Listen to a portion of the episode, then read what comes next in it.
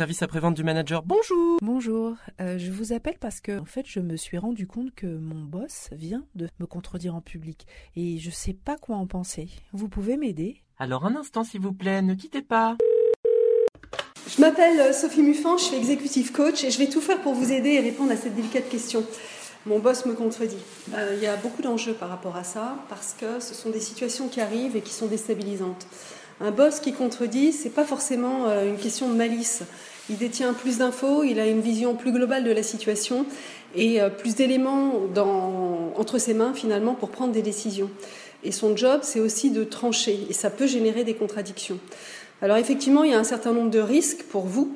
Les risques, euh, ils sont importants. C'est la perte de confiance, la peur. Vous pouvez avoir peur de prendre de la parole, vous pouvez avoir peur de faire des propositions, vous pouvez avoir peur de prendre des décisions. Et puis il y a un autre risque qui est important, c'est la perte de crédibilité, puisque votre parole a été remise en question. Eh bien, je vais voir avec vous comment on peut faire pour vous aider. Mais comment dois-je réagir alors quand ce type de situation se présente? Alors, euh, il y a en tout cas un certain nombre de réactions à ne pas avoir. Et ce que je voudrais pointer du doigt avec vous, ce sont justement ces écueils à éviter absolument. Faut éviter de prendre les choses personnellement. Ce qui est important aussi, c'est d'éviter de vous laisser entraîner par euh, l'émotion ou d'être dans euh, la surréaction. Pour votre information, il y a quand même trois attitudes réflexes face à l'émotion. Ce sont des réactions automatiques de protection face au danger euh, vers lesquelles on va spontanément.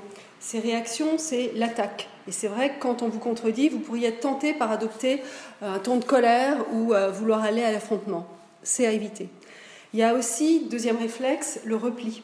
Le repli dans le silence, dans un enfermement. Et la troisième réaction, la troisième tentation, c'est la fuite. Par exemple, partir en claquant la porte. Et c'est vrai que ces trois attitudes, elles sont absolument à éviter. Et si ça continue, s'il continue de me contredire en public, concrètement, je, fais quoi? Eh bien, ce que je vous engage à faire, c'est de prendre votre courage à deux mains et de solliciter un rendez-vous pour en parler. Avec euh, ce que vous devez avoir vraiment présent à l'esprit, c'est un objectif. Votre objectif absolu, c'est de trouver une solution satisfaisante pour vous sortir de cette situation. Et pour cela, vous allez adopter un dialogue constructif en trois étapes. La première étape, c'est de rester dans le factuel et d'être précis. Vous allez donc euh, poser les choses de façon claire en disant, par exemple, jeudi dernier, devant le client, tu m'as contredit à tel moment quand j'ai voulu annoncer ceci. Et puis, la deuxième étape, c'est vraiment de parler en votre nom, de dire je et d'indiquer votre ressenti. Pourquoi j'insiste sur cette idée de ressenti C'est que le ressenti, il ne peut pas être mis en question. Quand tu m'interromps, je ressens de la gêne, je ressens de l'inconfort, je me sens mal à l'aise, du coup j'ai peur de faire des propositions. Et puis après ça, vous enchaînez sur, dans un mode d'ouverture sur une question adressée à votre, euh, à votre manager, à votre supérieur. As-tu remarqué euh, ceci euh, Qu'en penses-tu?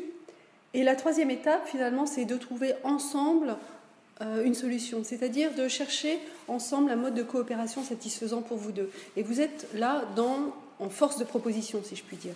Alors peut-être que ça va être de passer par une réunion à préparer, euh, préparatoire en amont, peut-être que ça peut être un signal que vous vous adressez euh, au moment de cette, euh, cette interruption, de cette contradiction.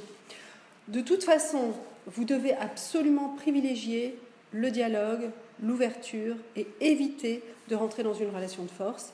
Et puis, dernier conseil, vous ne devez pas laisser s'envenimer la situation, mais vous devez prendre rapidement les devants à travers ce rendez-vous pour désamorcer les choses et trouver une solution ensemble. Mais vous croyez que je peux le contredire, moi?